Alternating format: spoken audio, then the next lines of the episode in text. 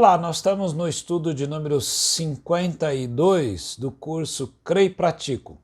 E no estudo de hoje nós vamos ver as perguntas de eh, 79 a 81 do breve catecismo de Westminster. Nós já vimos os nove primeiros mandamentos, né? Hoje veremos exatamente o último mandamento. O primeiro mandamento, para nós recordarmos, não tenha outros deuses ou outro Deus. Não faça imagens, não tome o nome de Deus em vão. Guarde o dia do Senhor, honre os superiores, honre os pais. Não mate, não adultere, não furte, não diga falso testemunho. E hoje nós vamos ver o último mandamento do Decálogo de Moisés. Qual é então esse décimo mandamento? Vai dizer então a pergunta 79. Resposta: o décimo mandamento é: não cobice a casa do seu próximo, não cobice a mulher do seu próximo, nem o seu servo, nem a sua serva, nem o seu boi, nem o seu jumento, nem coisa alguma que pertença ao seu próximo Êxodo 20, verso 17. O que este mandamento exige vai então indagar a pergunta número 80. O décimo mandamento exige, diz a resposta, o pleno contentamento com a nossa própria condição, bem como a disposição para com o nosso próximo e tudo que lhe pertence. Aliás, o que ele está falando é nós então entendermos é, aquilo que é direito nosso, que Deus tem nos dado, o respeito que temos por isso, porque é bênção do Senhor, e também o respeito por aquilo que não é nosso, que é do próximo. Nós separarmos um pouco essas duas questões. Quais os textos bíblicos usados aqui pelos pais de Westminster? Hebreus 13, 5, quando o autor aos Hebreus ele vai dizer que a vida de vocês seja isenta de avareza, contentem-se com as coisas que vocês têm, porque Deus disse: de maneira alguma deixarei você, nunca jamais te abandonarei. Então, confiemos no Senhor. Quer dizer, é, a nossa vida seja isenta da avareza, né? não fique cobiçando as coisas, não seja um avarento nesse sentido. Paulo fala a Timóteo no capítulo 6, na primeira epístola, versos 6 a 10, quando Paulo diz de fato: grande fonte de lucro é a piedade com o contentamento, porque nada trouxemos para o mundo, nem coisa alguma podemos levar dele. Tendo sustento e com que nos vestir, estejamos contentes. Mas os que querem ficar ricos caem em tentação, em armadilhas e em muitos desejos insensatos e nocivos que levam as pessoas a se afundar na ruína e na perdição.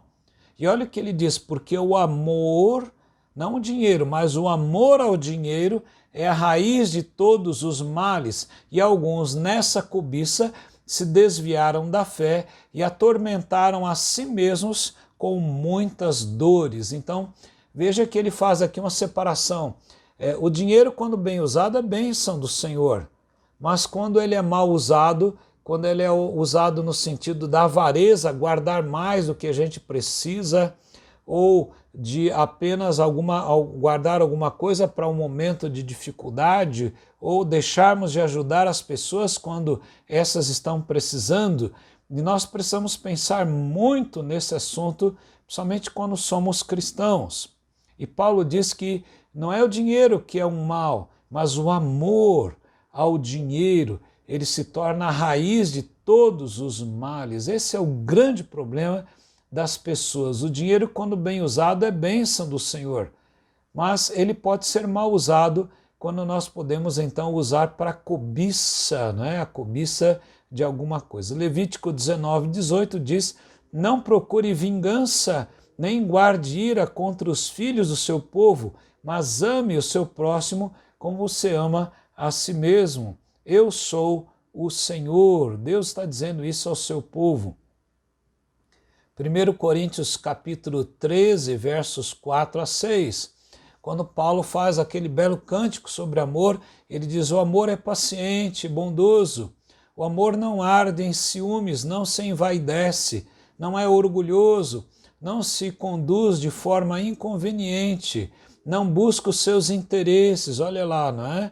Não se irrita, não se ressente do mal, não se alegra com a injustiça, mas se alegra com a verdade.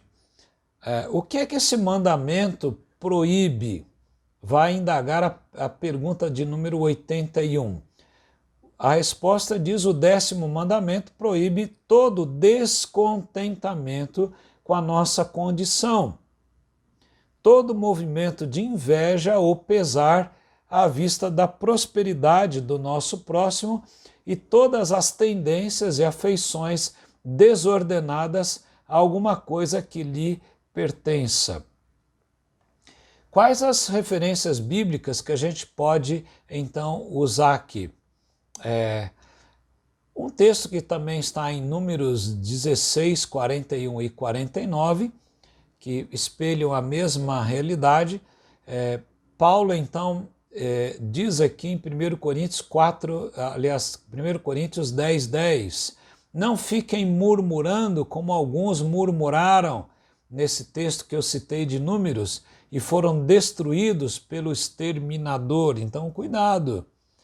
Deus pode destruir a sua vida, como fez com hum, pessoas do seu povo que foram exatamente pessoas que ficaram cobiçando, né? Colossenses 3:5 nos diz, portanto, façam morrer tudo que pertence à natureza terrena, imoralidade sexual, impureza, paixões, maus desejos, e olha o que ele diz: a avareza, que é idolatria, né? Idolatria, ídolos do coração. Quando você adora mais aquilo que você deseja possuir ou aquilo que você já pôs o gosto de possuir, a mulher de outra pessoa, uh, o bem de outra pessoa, isso pode levar ao furto também as pessoas que têm a inveja e que têm a cobiça das, das outras coisas. Então, Paulo está dizendo aqui que nós devemos fazer morrer a velha natureza que podem nos levar a pecados. Então, a prevenção é o melhor meio que Paulo está sugerindo aqui. Aqui, repetindo de novo o primeiro texto de é 1 Timóteo 6, de 6 a 10, Paulo vai dizer de fato, grande fonte de lucro é a piedade com o contentamento, porque nada trouxemos para o mundo, nem coisa alguma é, podemos levar dele, tendo sustento e com que nos vestir, estejamos contentes. Mas os que querem ficar ricos caem em tentação e em armadilhas e em muitos desejos insensatos e nocivos que levam as pessoas a se afundar na ruína e na perdição.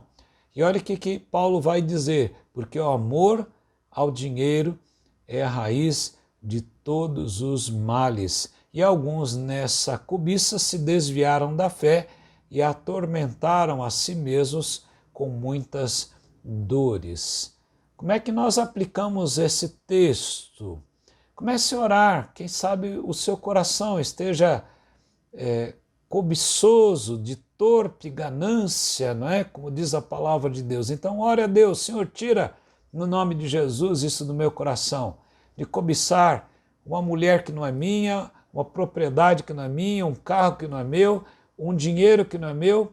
Senhor, retira esse desejo no nome de Jesus do meu coração isso não vai fazer bem.